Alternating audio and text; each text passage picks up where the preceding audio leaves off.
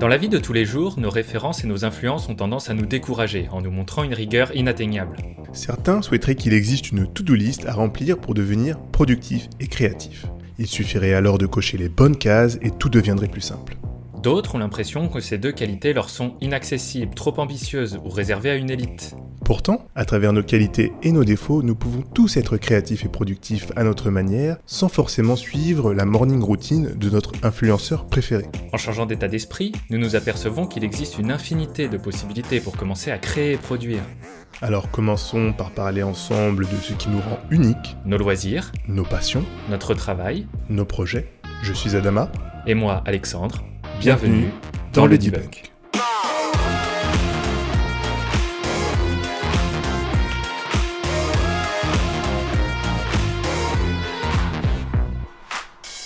Rebondir sur le dernier de nos podcasts dont on parlait du coup de l'overemployment et du télétravail qui est arrivé dans un contexte de crise sanitaire, le Covid qui traîne en longueur avec encore plus maintenant euh, voilà la situation actuelle du monde aujourd'hui. La charge mentale qu'on peut être amené à traiter au quotidien grandit toujours plus. Alors la charge mentale, c'est quoi? C'est toutes ces pensées qui nous traversent l'esprit, cette impression d'être constamment, euh, de crouler sous les responsabilités, sous les obligations, sur toutes ces tâches qu'on n'arrive pas à faire rentrer euh, dans les 24 heures qui nous sont octroyées chaque jour. Et c'est un mal dont on parle de plus en plus, peut-être encore pas assez, et qu'on aimerait traiter voilà, sous le prisme de six conseils sur comment gérer sa charge mentale aujourd'hui en vous partageant bah, ces six conseils, des expériences perso et des outils, la façon dont nous on fait au jour le jour pour euh, traiter cette charge mentale. Exactement. Allons-y, Euh, on est parti. Donc on est parti. Premier, euh, premier conseil, premier constat, et bah pour commencer à gérer sa charge mentale, c'est un truc un peu tout con, mais il faut en prendre conscience. En prendre conscience, ça veut dire bah, de se rendre compte de la façon dont notre esprit fonctionne, de la façon dont notre esprit traite les responsabilités et traite euh, toutes ces tâches, les ordonnances euh, et les ordonne. Les Mais ordonnances. ouais, les ordonnes. Ouais, c'est les ordonne. Ouais. Au fur et à mesure de la journée. Euh, moi, je sais par exemple qu'une did list, qui peut être utilisée alors de deux manières différentes. Donc, une did list, c'est à l'inverse justement de la to-do list, de ce qu'il nous reste à faire. C'est simplement dresser à la fin de la journée toutes les choses que l'on a faites. Ça peut avoir deux effets. Un, de se rendre compte que, bah, mine de rien, même si on a l'impression qu'il nous reste toujours plein de choses à faire, bah, on a été super productif, ce qui est très valorisant. Et ça peut aussi nous permettre de nous rendre compte que bah, des responsabilités, de tout ce qu'on traite, qu'on fait à la fois des tâches perso et des tâches professionnelles, et que bah, peut-être que tout ça est déséquilibré, peut-être qu'il faut retravailler à trouver une meilleure balance dans la façon dont on organise nos journées. Ouais. Est-ce que toi, au quotidien, il y a cette impression voilà, d'être... euh, J'ai overwhelm en tête, j'arrive pas à le traduire. Submergé. Submergé, exactement Par- des tâches, par un tiraillement entre le côté pro, le côté perso, le présentiel, le télétravail. euh, comment ça se passe chez toi? Euh, alors, euh, moins ces derniers temps, mais oui, euh, il y a quelques mois de cela, plutôt l'année dernière, on va dire. Au début d'année dernière, beaucoup de, pression, de, stress lié, au travail, lié à mon activité, qui font que bah, tu es tout le temps en train de mouliner, justement, de penser comment tu pourrais faire les choses mieux, comment tu pourrais résoudre tel problème avec ton client ou tel problème avec ton fournisseur? Euh, des fois, juste Comment t'as le- fait pour... euh, Ouais.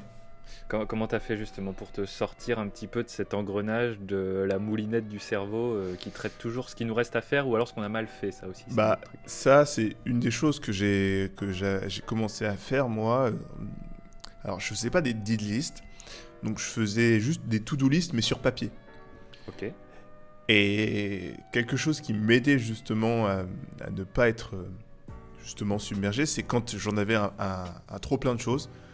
C'est-à-dire, je vais, euh, j'ai euh, des- des 10 mails qui tombent avec euh, des demandes par-ci par-là, mon boss qui vient me demander quelque chose, euh, les équipes qui me posent des questions, euh, le téléphone qui sonne, etc. Quand c'est comme ça, je fais bon. Feuille de papier, crayon, et là, je note. Ok, je commence par ça, ça, ça, ça. Et je, euh, quand je note les choses, ensuite je les classe par ordre de priorité. Et je dis, Ok. je commence à faire ça. Et une fois que j'ai fait ça, je prends ma feuille, je la mets de côté. Et là, je me mets à travailler.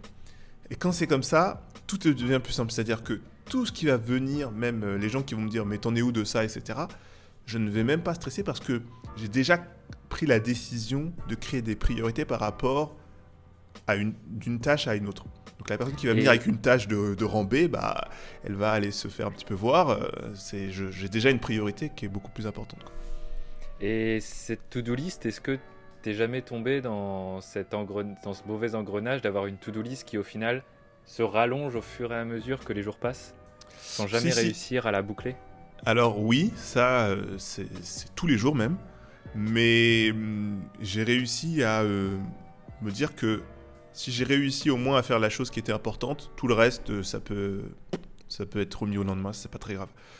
Euh, je suis venu dans ce concept aussi là. euh, je suis en train de lire, ça me fait penser à un livre que je suis en train de lire qui s'appelle Avaler le crapaud, euh, qui en fait, qui te, qui prône en fait l'idée générale, c'est de dire que des fois, tu as essayé quand tu arrives le matin ou, ou, la, ou la veille de, de ta journée de travail, tu dois essayer de définir ta tâche la plus importante. Ouais. Que si tu ne la fais pas, ouais, la, la tâche essentielle, que si tu ne la fais pas, tu vas, euh, tu, ne, tu vas te sentir justement stressé, tu vas avoir tous ces effets néfastes et qui va gé- générer de la charge mentale. Et généralement, alors avaler le crapaud, pourquoi? Parce que généralement, cette tâche, c'est celle qui te fait peur, c'est celle que tu ne veux pas faire, c'est celle que tu repousses depuis euh, je ne sais combien de temps, et c'est celle que tu remets toujours au lendemain.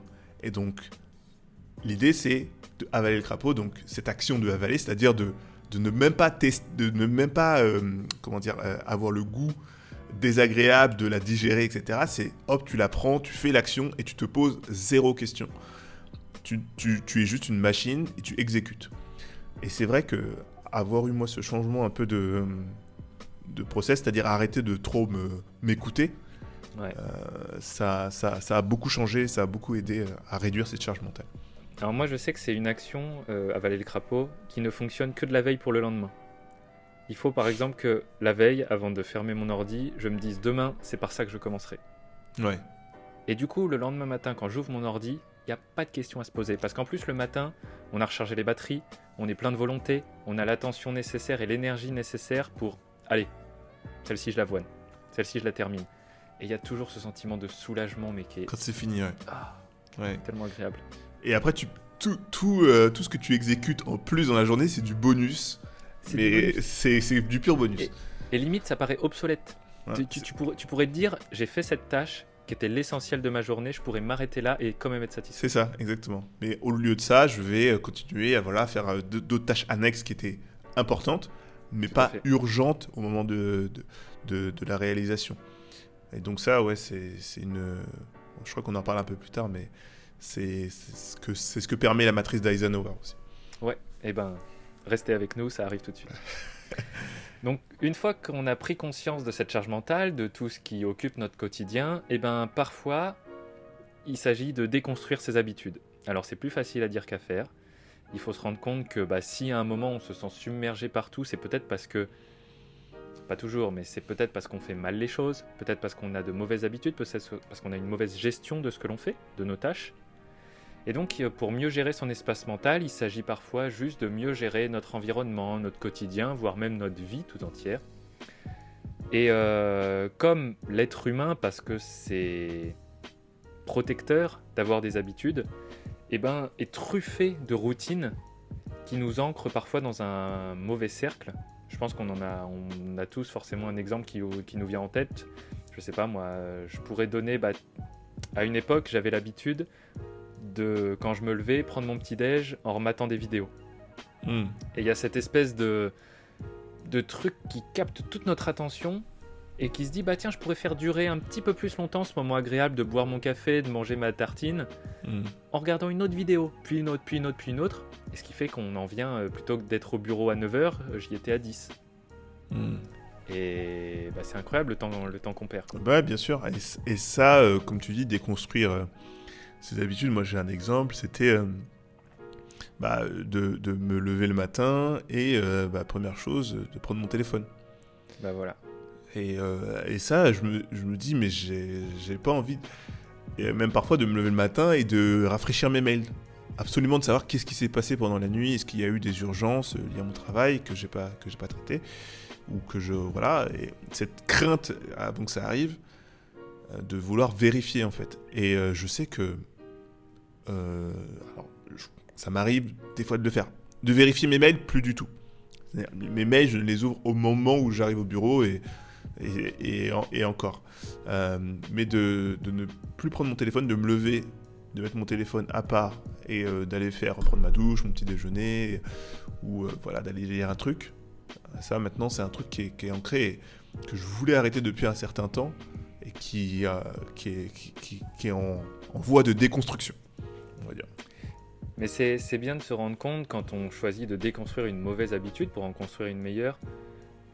C'est toujours un peu la, la même idée, hein, c'est de trouver ce point de départ. C'est comme quand on décide par exemple de se calmer sur euh, les petits plaisirs quand on mange, les sucreries, etc.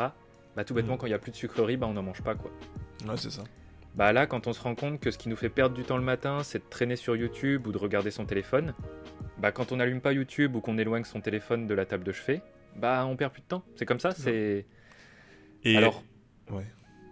non, j'allais juste dire que des fois, bah voilà, ça demande juste un petit peu de clairvoyance sur euh, l'élément déclencheur d'une mauvaise habitude. Bah, parfois, c'est la plupart du temps, hein, c'est ce que diront euh, tous ces bouquins sur, euh, sur la construction d'habitudes. C'est l'environnement en fait hein, qui fait la différence. Tout à fait. C'est-à-dire que si euh, le téléphone, bah, déjà c'est notre réveil, bah, évidemment déjà on va le prendre pour éteindre notre réveil et il y a des énormes chances, des énormes probabilités pour qu'il reste dans notre main en fait. Et Qu'on l'ouvre et qu'on aille voir une application. Euh, donc, euh, ou alors, euh, alors il y a des gens qui après qui donnent des conseils, qui disent bah, mettez votre téléphone loin de votre table de chevet, comme ça vous êtes obligé de vous lever, vous êtes obligé de l'éteindre et aller faire autre chose, etc. Mais je pense qu'on peut se discipliner sans ça. C'est-à-dire que Ouais. au bout d'un moment, il faut juste se dire bah, j'ai pas envie de le faire, je le fais pas, c'est tout. Il faut que j'arrête de. C'est c'est ça, c'est exactement. C'est... Il faut se discipliner. Ouais, Moi, moi, je sais, moi, je sais qu'il y a toujours, il y a, il y a une phrase qui me reste en tête. Toujours, c'est est-ce que la situation est assez merdique pour te donner envie de changer, ou est-ce que tu souhaites attendre qu'elle empire davantage? La C'est toujours est- est-ce que est-ce est-ce que ça te fait sentir déjà assez mal de perdre tout ce temps chaque matin pour te donner envie de mettre ton téléphone un peu loin, ou alors d'arrêter de, enfin voilà, quand tu le prends pour stopper le réveil, de te dire mais non, euh, pas Instagram, pas YouTube. Ouais. Ou est-ce que bah t'es pas assez fort, t'es pas assez fort pour ça? Bon là ensuite c'est une question un peu de un peu d'ego et de principe, mais Ouais. ça peut être un bon élément déclencheur. De mal se sentir, c'est qu'on fait quelque chose pas bien. Ouais, bien sûr. Et puis on le sait, enfin tout le monde le sait, Et que oui, les mauvaises habitudes, on faut arrêter de se mentir, quoi, en fait. Euh, soit on le fait consciemment, et puis euh, on le fait et on se pose pas de questions et on n'a pas envie de changer. Dans ce cas-là, euh, très bien. Mais soit, euh, ah, j'y arrive pas ou je me trouve des excuses. Des gens qui se trouvent des excuses, c'est qu'ils ont la volonté de changer, mais qui n'ont pas la discipline pour le faire. Bon. allez hop, prenez ça. faible. Allez, bouge-toi un peu. Bon. Donc euh, déconstruire ses habitudes et on enchaîne sur le troisième point, dialoguer.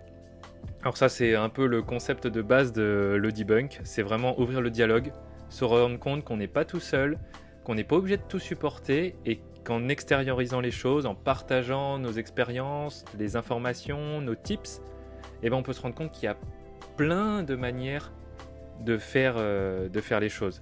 Euh, juste avant qu'on enchaîne sur des expériences perso et la façon dont on le fait, il ne s'agit pas ici, quand on ouvre le dialogue, quand on s'exprime, de se plaindre.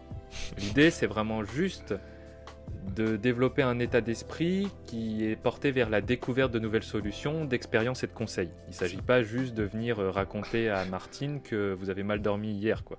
Parce que sinon, vous êtes juste un narcissique conversationnel. On vous reporte à notre dernier podcast. N'hésitez pas à consulter tous nos pas. épisodes. Euh, ouais, le dialogue, hyper important. hein, euh, euh, alors c'est marrant parce que euh, je pense que par exemple, si on prend l'exemple de nous-mêmes, je pense que par exemple, toi, t'es pas, c'est pas quelque chose que tu vas faire naturellement. Non. Sortir et extérioriser et dialoguer avec, avec les gens. Non, En effet, me- c'est pas me- quelque chose que me je faire trompe ou- naturellement, mais c'est quelque chose que j'ai appris à, À faire. Je, je- je le sais. encore une fois, bah, c'est typiquement, euh, le- on en revient au deuxième point, déconstruire ses habitudes. Bah, c'est vrai que j'ai l'habitude quand j'ai un problème de d'attendre, de me forger mon opinion, de me demander si c'est le bon point, s'il faut que j'en parle, etc. Et j'ai identifié, euh, c'est pas facile, hein, euh, là où les quelques très rares bonnes personnes à qui tu peux sentir que tu peux tout dire, t'en fais Mm. partie. Play. Grosse, grosse responsabilité.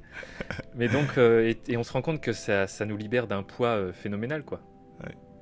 Et tu te rends compte surtout que tu tournais peut-être en rond parfois sur, certains, sur certaines réflexions euh, sans t'en rendre compte. C'est comme quand Ouais. tu rentres dans un, dans, dans un espèce de, pour faire une métaphore, dans un labyrinthe où euh, tout se ressemble un petit peu. Tu as l'impression que tu progresses, mais non, en fait, tu tournes en rond, en fait. Parce que tout se ressemble, et etc. Et, je pense que notre pensée agit un peu de manière euh, similaire, où euh, on pense qu'on on progresse dans notre réflexion juste en gardant pour nous. Mais rien que le fait de le penser, en fait, on est déjà dans un cercle fermé. La seule moyen de, l'extérioriser, c'est soit de l'écrire, de le rendre tangible, ou d'en parler. Parce que là, ça, devient réalité, en fait. Et là, c'est complètement différent, c'est une autre histoire. Et ça permet, euh, si on reprend l'image du labyrinthe, bah, en l'écrivant, en en discutant, en obtenant des conseils du monde extérieur, bah, ça nous permet tout simplement bah, de fermer des chemins qui sont sans issue. Pouf. Ouais, Et à ça. la fin, on en vient à avoir un labyrinthe qui de plus en plus ressemble à une ligne droite, quoi. Ouais, exactement, exactement. Plutôt que d'avoir cette espèce de, de brouhaha d'idées dans notre tête euh, qui ne mène à rien. Exactement. Moi, je suis fervent, euh, je suis fervent supporter du, du dialogue. Pour moi, c'est. Après, je pense que, comme tu dis, il faut pas en abuser, quoi. C'est-à-dire, euh, ça, tu peux Non. très vite tomber dans la, dans le, la, la plainte, tu te plains tout le Ouais. temps, etc. Mais euh, il- voilà, il faut le l'utiliser à bon escient. Il faut en parler aux bonnes personnes, parce que Tout parfois, justement, euh, en parler des fois à des personnes. en qui tu ne fais pas confiance, donc qui le- dont le jugement ne, ne- ne t'apportera pas quelque chose de bien, bah, ça va t'influencer négativement. Donc, euh, Bah, et, et, et voir aussi dans le dialogue que l'objectif du dialogue, c'est de faire émerger une autre façon de penser. Faut pas, faut pas par exemple, ça je pense que c'est un- une très mauvaise option quand on va chercher le dialogue, de se dire je veux juste que la personne euh, soit d'accord avec moi. ouais, Je veux juste me conforter dans mon idée qui, je pense, est la bonne. Quand on va chercher le dialogue, il faut vraiment être dans cette optique que j'ai mon idée, j'ai- mon idée, l'autre personne va m'amener des informations, peut-être euh, avec euh, son prisme d'information à elle, et que cette combinaison des deux, par le dialogue, va permettre de faire émerger une idée qui potentiellement sera encore meilleure que ce qu'on avait pu imaginer. bien sûr. Tout à fait. Et c'est seulement en ça que le dialogue peut vraiment permettre de faire évoluer la situation. Tout à fait. Quatrième point, apprendre à déléguer. Alors celle-ci, on en parle, assez souvent. euh, parce que aussi, on a très souvent l'impression que si on ne fait pas les choses, bah, personne ne le fera. Ou alors que si on ne fait pas les choses, eh ben, les choses ne seront pas faites correctement. Or, euh, bah, ça repose essentiellement sur une vision subjective, ce point de vue que les choses ne seront pas faites bien si on ne les fait pas nous-mêmes. Euh, et en effet, bah, les choses, elles seront peut-être pas faites comme on le veut, mais ça veut pas forcément dire qu'elles seront pas bien faites. Hmm. Et donc, euh, bah, apprendre à déléguer, c'est aussi apprendre à responsabiliser les gens. Et déléguer, attention, ça veut pas dire donner des ordres. Ça veut pas dire ah fais ceci, ah fais cela, ah euh, tu devrais faire comme ci, ah tu devrais faire comme ça. Non, déléguer, c'est vraiment dire bah écoute, je te confie ça. J'attends un résultat, fais-le à ta manière. Hmm. Et c'est aussi euh, parfois confier des choses à des gens qui ont plus la compétence que nous euh, pour faire cette chose-là. C'est-à-dire aussi, euh, cette demande de la, du, ça demande de faire preuve de discernement. Si euh, il faut pas, faut pas se mentir, il y a des gens, il y a des gens qui font des choses mieux que d'autres. Euh, je, je sais pas moi. euh, je faire faire du montage. Allez, tiens. Je sais que par exemple toi, tu montes plus vite que moi. Bon, euh, là, on est dans un cas où c'est moi qui fais le montage. Mais si euh, on faisait un jeu délégué, j'aurais plus dit, bah tiens, allez, je te confie le, montage, tu le fais beaucoup plus que... Tu me mettras moins de temps que moi, ça ira plus vite que toi tu fasses ça, et moi je fais autre chose, en contrepartie.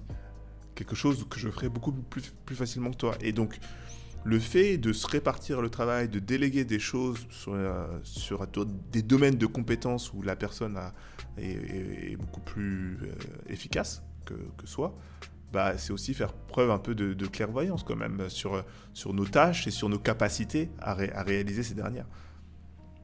Complètement. Et quand on choisit de déléguer, on choisit aussi, on l'accepte de se sortir la tâche de la tête. Par exemple, quand on confie à, à quelqu'un une tâche, bah, c'est de se dire bah, cette tâche-là maintenant, c'est pas que c'est plus notre problème, mais je ne dois plus y penser jusqu'à ce que la personne revienne vers moi. Exactement. Exactement. Mais par contre, tu as dit à un moment, tu as mentionné quelque chose et, euh, ça m'a fait vraiment réfléchir, c'est-à-dire, euh, il y a deux choses dans, dans, déléguer, parce qu'on a souvent l'impression soit que si on le, euh, soit, non attends, c'est deux choses. Euh, je disais qu'on a soit l'impression que si on ne les fait pas, les choses ne seront pas faites. Oui, voilà, c'est ça. Et l'autre, Ou alors que si on ne les fait pas, elles ne seront pas faites correctement. Voilà, voilà exactement. Donc qu'elles soient pas faites correctement, ça, je pense que tout le monde peut penser euh, un peu ce, truc-là, que on a le seul, on est le seul expert sur cette tâche, donc c'est à moi de le faire. Si je le fais pas, ça sera pas bien fait, donc je le garde pour moi. Par contre, euh, on ne le délègue pas, on délègue pas les choses parce qu'on pense que si je le fais pas, ça sera pas fait moi, je me rends compte que j'ai beaucoup ce, mode de pensée-là. Euh, et qui est un peu. Euh, qui rejoint un peu le fait qu'on est. On pense que euh, on est la personne providentielle, limite. C'est-à-dire que. On est peut-être le seul capable à penser que cette tâche doit être faite d'une certaine manière et que si moi je n'y vais pas, si moi je ne le fais pas, personne ne le fera. Mais je pense que tout ça, ça fait partie un peu d'un d'un manque de, confiance sur, le, sur la situation et de vouloir tout contrôler aussi un petit peu. Ouais. Parce que j'avais jamais pensé à, ce, à cet aspect-là de, de, quand tu penses que si tu ne fais pas les choses, bah, ça ne va pas être fait, bah, ça rejoint un petit peu un, un manque de confiance sur, pour les autres et euh, un manque de confiance de, ton travail à toi-même aussi. Parce que si jamais tu considères que euh, les autres aussi sont capables d'avoir cette conscience de vouloir faire le travail à faire et euh, sans penser qu'il faut le laisser de côté et que tu, es le seul vraiment à, avoir cette clairvoyance, bah, tu, tu, te crées une charge supplémentaire de travail, une charge mentale aussi qui va avec. Et alors qu'en fait, tu n'es pas seul. En fait. Il suffit juste de, comme on le disait dans le point précédent, de dialoguer de dire écoute, euh, il y a ça à faire, etc. Qu'est-ce que tu en penses, comment on le fait Et de discuter quoi. Complètement. Et bien souvent, on se rend compte que les gens qui viennent nous confier des tâches n'ont pas envie que la tâche soit faite. Ils ont envie de savoir quand ça sera fait.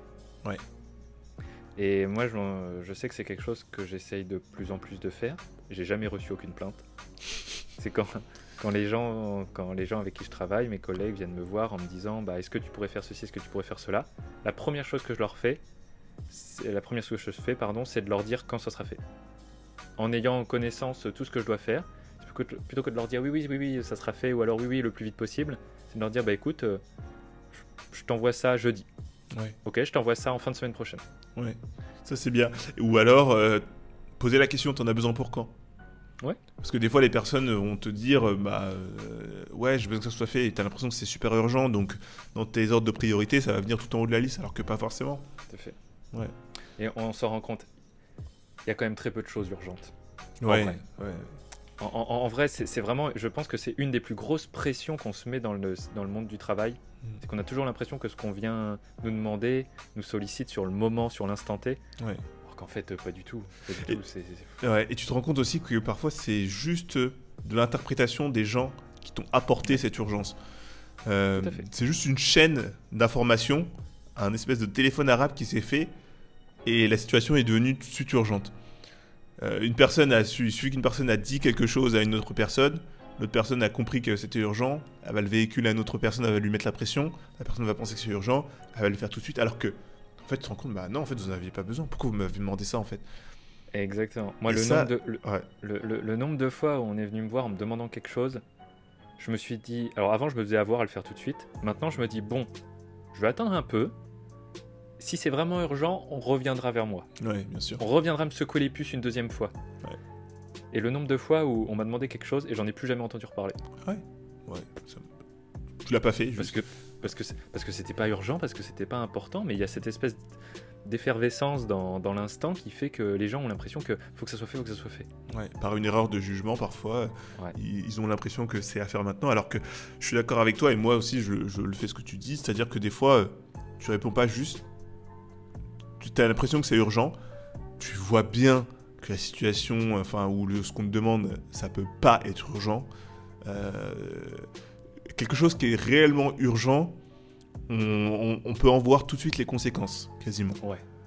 Euh, c'est-à-dire que on a urgence, ça veut dire qu'on a déjà, euh, on est déjà arrivé à un stade critique et on, peut, on peut voir les, effets néfastes. Donc non, urgence, c'est voilà. et, le problème de, de ça, et c'est ce qu'on en discutait à un moment donné, la dernière fois quand on s'est appelé, bah, moi j'ai l'impression que dans mon travail aussi, des fois, tout est urgent. Et c'est cet adage qui dit, bah, des fois, quand tout est urgent, bah, rien n'est urgent en fait. Tout est au même niveau d'urgence, donc en fait, bah, je vais faire les tâches une par une. Et donc c'est le problème aussi, c'est-à-dire que parfois, bah, euh, tu cries au loup et donc euh, des choses qui sont vraiment urgentes passent à la trappe en fait. Et j'enchaîne du coup parfaitement sur le cinquième point qui est faire le tri dans toutes ces tâches. Et pour ça, on va parler de la matrice d'Eisenhower. Je sais que je sais que tu la connais, donc je, te laisse je te laisse la présenter si jamais tu. Ouais, bah moi je, suis un je suis un fervent supporter de la matrice d'Eisenhower. Euh, Eisenhower, je lisais un article sur lui. Euh, c'était un président américain euh, qui, pour les gens, était un mec méga productif quoi il était capable de euh, gérer. C'était un ancien euh, de l'armée. Il, était capable de gérer du coup euh, ses affaires quotidiennes à la Maison Blanche, de passer du temps avec sa famille, de faire du, je crois qu'il faisait du golf beaucoup, de passer du, de faire du sport, de faire toutes les choses qu'il aimait faire. Et tout ça pouvait rentrer parfaitement dans une journée. Et il a défini ce qu'on appelle en fait un, une matrice qui permet en fait de prendre une décision sur les différentes tâches que tu vas faire dans la journée en, entre, avec deux paramètres, l'urgence et l'importance. Et donc en fait c'est un axe, juste comme euh, un graphique, où en axe désordonné, donc en axe vertical, tu vas avoir euh, les, euh, ce qui est important, le ratio de, du moins important au plus important, et sur l'axe des abscisses, l'urgence, donc du moins urgent au plus urgent. Et donc ensuite, on trace un axe au plein milieu de ce, un axe perpendiculaire, au plein milieu de ce graphique, où euh, dans chaque, donc ça va nous faire quatre cases, et dans chaque case, on va venir inscrire du coup les tâches que l'on a à faire, en fonction du permet... coup. Ouais, vas-y. Et ça nous permet du coup d'avoir les tâches et de vite se rendre compte de celles qui sont pas urgentes, pas importantes, Exactement. Celles qui sont urgentes, pas importantes, de celles qui sont importantes et pas urgentes, et surtout celles qui sont urgentes et, importantes. Et donc, euh, l'action la, qui découle de là où tu vas mettre les tâches sont simples, c'est-à-dire que quand c'est urgent et important, bah, c'est à faire tout de suite et maintenant. C'est-à-dire que la criticité de l'action nous pousse justement à euh, la faire l'action tout de suite et maintenant. Ce qui est important et non urgent, c'est à planifier, je vais le faire demain, je vais le faire à la fin de la semaine, je vais le faire la semaine prochaine. Ce qui n'est pas urgent, ce qui est urgent mais pas important, c'est à déléguer à quelqu'un. C'est-à-dire que c'est urgent à faire tout de suite, mais je euh, je suis pas. Tiens, typiquement, je, suis euh, au boulot, euh, il faut absolument que je réserve des billets d'avion pour partir en vacances. C'est urgent, c'est important. Ça, ça peut l'être, mais ce n'est pas très très important. je peux le déléguer par exemple à ma copine qui a fini le boulot, qui est à la maison. Est-ce que tu peux t'occuper de ça? Hop, tu délègues. Ou, euh, par exemple, euh, ce qui après, euh, ce qui est le, dernier encart, c'est ce qui est pas urgent et pas important. Ben là, Eisenhower, du coup, préconise de éliminer la tâche. Elle n'existe plus. C'est-à-dire, c'est pas urgent, c'est pas important, ce n'est pas à faire en fait. Ça c'est fait. Et donc, et donc ça, en fait, pour moi, c'est puissant la matrice Eisenhower parce que ça permet juste de prendre des décisions sur ces tâches en fait. Outre le fait de les organiser de manière euh, euh, structurée, ça permet de prendre une décision claire sur qu'est-ce que je dois faire aujourd'hui. Qu'est-ce qui va générer beaucoup de valeur euh, dans mon travail et me permettent de réduire cette charge mentale dont on vient de parler. Bah, Et ça permet de court-circuiter ce dont on parlait aussi, ce système de pensée qui est de ruminer, mais qu'est-ce que je fais de cette tâche, etc. Bah si, hein, enfin voilà, par exemple la tâche déléguée, euh, la tâche, euh, c'est les tâches qu'on doit déléguer. Bon bah voilà, si elle rentre dans cette case-là, allez hop, basta, je me pose pas de questions, qu'est-ce que j'en fais, je délègue. Ça dégage. Exactement, exactement. Et, et- et ça permet de prendre des actions rapides, comme tu le dis, et euh, bah, de gagner tout simplement en productivité. Et, et vous allez voir que c'est tellement puissant que on arrête presque même de penser. On n'est plus Mhm. que dans l'exécution. Et ça, c'est ça qu'on recherche en fait. Parce que pour, il n'y a qu'une seule manière de faire les choses, bah, c'est de les faire en fait. Et de, réfléchir à comment on va les faire, ça aide pas à les faire. Donc, se poser, prendre une feuille de papier, dessiner cette matrice. Moi, je sais que je la fais quand c'est vraiment le bordel. Généralement, j'arrive un peu à gérer comme ça dans ma tête. Bon, allez, ça c'est urgent, vas-y, je le fais tout de suite, etc. Quand il y en a vraiment beaucoup trop, et j'ai dit, ok, là, j'y arrive plus là. Je- tout s'embrouille dans ma tête. J'ai reçu trop d'appels, etc. J'ai beaucoup trop de stress. J'ai besoin de me poser, feuille de papier, axe. je- je- J'écris. rien, que- rien- rien que le fait d'écrire déjà, Ouais. c'est fou. Tu te sors un truc de la tête, quoi. Et ben encore une magnifique transition pour le sixième et dernier point, le dernier conseil, peut-être le plus bateau, mais l'un des plus importants, qui chapeaute l'ensemble, c'est s'organiser. Parce que bah on s'en rend tous compte, hein, quand on fait tout au pied levé, bah rien n'est franchement jamais bien fait. Ouais. Et rien n'est franchement satisfaisant. Donc euh, bien s'organiser, ça passe par la to-do list, dont on a parlé au début. Ça passe par une prise de conscience, ça passe par la matrice d'Eisenhower. Mm. Et ça passe par des bonnes habitudes qui nous permettent bah, de mieux gérer euh, cet afflux d'informations, cet afflux de tâches qui arrive, euh, ce flux euh, de pression qui arrive au quotidien. Mm. Donc voilà, je sais pas si tu as d'autres tips sur euh, la manière dont tu organises tes journées, tes semaines. Bah moi, euh, ce qui me permet de m'organiser, c'est les outils que j'utilise, surtout. Ouais. Euh, un des outils qui est pour moi euh, essentiel à ma façon de m'organiser, c'est euh, mon emploi du temps. Ouais. Et euh, ma, mes, mes rappels. Ce que je dois faire, ce- les choses qui sont vraiment importantes, dont je dois me souvenir et que je dois faire dans la journée. Et les choses qui prennent de... Et comme on sait qu'elles sont importantes et donc on doit se souvenir, si on les pose pas sur le papier, elles vont rester dans un coin de notre, tête, dans notre tête. Et on va essayer de s'en souvenir. C'est ça. Et cet espace qu'on mobilise à se souvenir de ça, bah, ne peut pas être utilisé pour autre chose. Et voilà, et ça, et ça crée encore une fois de la charge mentale dont on n'a pas besoin et qu'on peut facilement euh, juste euh, délaisser en fait. Un poids qu'on peut juste se délaisser. Tout à fait. Et l'orga- et l'organisation passe par la rigueur de se dire que dès qu'une tâche arrive, si elle est planifiée, calendrier, si je dois m'en souvenir, rappel, mais de le faire tout de suite. Exactement. Et moi, je sais que j'ai j'ai ça, et avec un triptyque, donc j'ai les rappels qui sont plus pour les trucs perso et, et plus ou moins pro, et euh, euh, Microsoft To Do pour les trucs qui sont vraiment pro, et du coup mon emploi du temps qui réunit mon emploi du temps perso et pro en même temps. Et ça, c'est un truc qui a, beaucoup changé aussi ces, euh, ces derniers temps, c'est que j'ai dans mon téléphone, j'ai mergé du coup mes deux emplois du temps, perso et pro. Donc j'ai une vue vraiment globale sur tout ce que j'ai à faire en fait. Si j'ai un rendez-vous chez le médecin, en plus de si j'ai des réunions, hop, je peux réajuster, je peux m'organiser de façon à ce que ma journée se passe toujours de la manière la plus fluide possible. Euh, avoir cette euh, vi- vision, ça permet juste un truc très important, ça permet de piloter en fait. Ouais. Et, et quand on arrive à être aux commandes de sa journée, on arrive à être aux commandes de son temps et donc de, de s'organiser de, de manière euh, efficace quoi, pour euh, juste faire les tâches. Et c'est euh, ouais, cette notion de pilotage est super intéressante. Ça permet aussi, je pense aussi de de porter un regard assez critique parfois sur ce qu'on fait. Moi, je Mm. sais que j'avais tendance avant à, bah, par exemple, coller les tâches. Ouais. Sais pas, pas du tout, euh, pas du tout prévoir de bumper, de d'un peu de de temps, un peu tampon qui me permettrait soit de souffler, soit d'aller boire un café, soit de de m'aérer l'esprit de manière à switcher d'une tâche à l'autre de manière performante. Et je collais tout. Ouais. Et on se rend compte qu'au final, c'est ingérable. Il suffit que.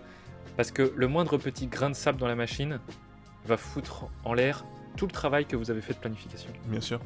Bien Et pouvoir justement bah, visualiser tout ça dans le calendrier, par exemple, bah, ça permet de se rendre compte, de se dire bon bah, allez, ce matin, c'est pas possible. Tout, Ouais. tout- tout- tout est collé, je vais pas souffler, euh, je vais. Enfin, c'est la saturation assurée quoi. Et euh, moi, ça me fait penser à un truc, là, ce que tu viens de dire, pour aller un peu plus loin dans ce que tu dis, c'est-à-dire euh, pour éviter que tout se colle comme ça. Avant, moi, j'avais l'habitude d'accepter tous les meetings qu'on me proposait. Ah bah. C'est-à-dire, euh, mais, mais, mais alors, pas, alors pas forcément tous les meetings, mais surtout toutes les heures au- auxquelles on me les proposait. Je me sentais pas légitime de me dire, bah non, là, ça me va pas. Je préfère les mettre à cette heure-là. Et quand j'ai commencé à faire ça, purée, franchement, ça change la vie. Ah, mais Euh, un meeting qui va se caler, par exemple, de, je sais pas, euh, de, de 16h à 17h, et que tu vas finir ta journée peut-être à 18h, bah en fait, ça te, ça te laisse pas suffisamment de temps pour finir ta journée et euh, emballer, remballer tout ce que tu as à faire pour être sûr que toutes tes tâches soient finies dans les, dans les temps. Donc, moi, généralement, les fins de journée, bah, il n'y a pas de meeting. Et donc, la plupart du temps, maintenant, quand on me propose des meetings, si ça me va pas, bah, je dis, bah, je suis pas dispo. et puis Et, voilà. et- et tu te rends compte, et ça c'est ouf, que les gens trouvent tout le temps des alternatives. Ah, mais c'est sûr. c'est incroyable. C'est-à-dire que tu as l'impression que les gens ont proposé cet horaire euh, parce que voilà, ça arrange tout le monde. Mais non, c'est un horaire déjà qui les arrange eux. Sinon, ils l'auraient pas proposé en fait à cette heure-là. Bien sûr. Et donc, euh, il faut, suffit juste de trouver un terrain d'entente. Écoute, là, ça m'arrange pas, euh, j'ai tel truc, etc. à faire. Est-ce qu'on peut se faire demain? Est-ce qu'on peut se faire la semaine prochaine? Ah oui, c'est bon, c'était pas urgent en fait. Parfait. Tout à fait. Alors un très, un, très, un très bon truc, là, comme ce que tu viens de soulever, quand un meeting ne vous plaît pas, enfin quand l'heure d'un meeting ne vous plaît pas, revenez vers la personne en disant que c'est pas possible pour vous et proposez deux à trois créneaux qui vous vous arrangent. Exactement, oui. Et vous allez voir que ça va rentrer tout seul. Et ça rentre tout seul. Ah bah oui, bah ça me va. C'est vrai que... euh, Et puis euh, là, les fonctionnalités avec euh, Outlook, enfin tous ces outils où, où, euh, où Google, euh, Google Agenda, on peut facilement reproposer un horaire à la personne. La personne recheck, oui c'est ok, je te renvoie la mise à jour, boum. Et avec la technologie, enfin tous les outils qu'on a aujourd'hui, franchement, en fait aujourd'hui il y a tellement d'outils pour s'organiser, ça en devient, euh, ça, en tournerait la tête. Il faut, juste réussir à sélectionner les bons outils qui vous correspondent. Et c'est vrai que ça, ça demande de faire des tests un petit peu, d'essayer, de, se renseigner. hein. You- YouTube, pour moi, c'est merveilleux pour, euh, pour savoir en fait qu'est-ce qui vous correspond.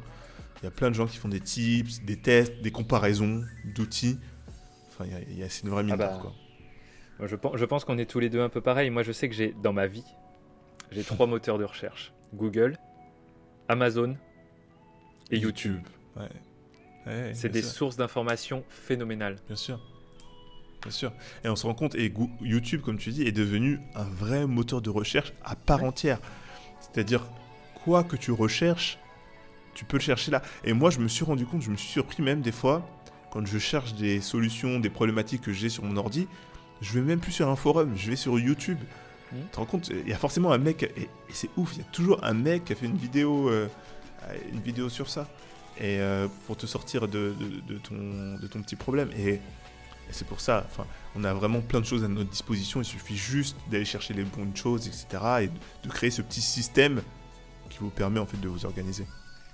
Et la boucle est bouclée avec euh, ces conseils pour gérer votre charge mentale. Si vous voulez vous organiser, il vous suffit de prendre conscience de votre problème et ensuite toute l'information est à votre portée.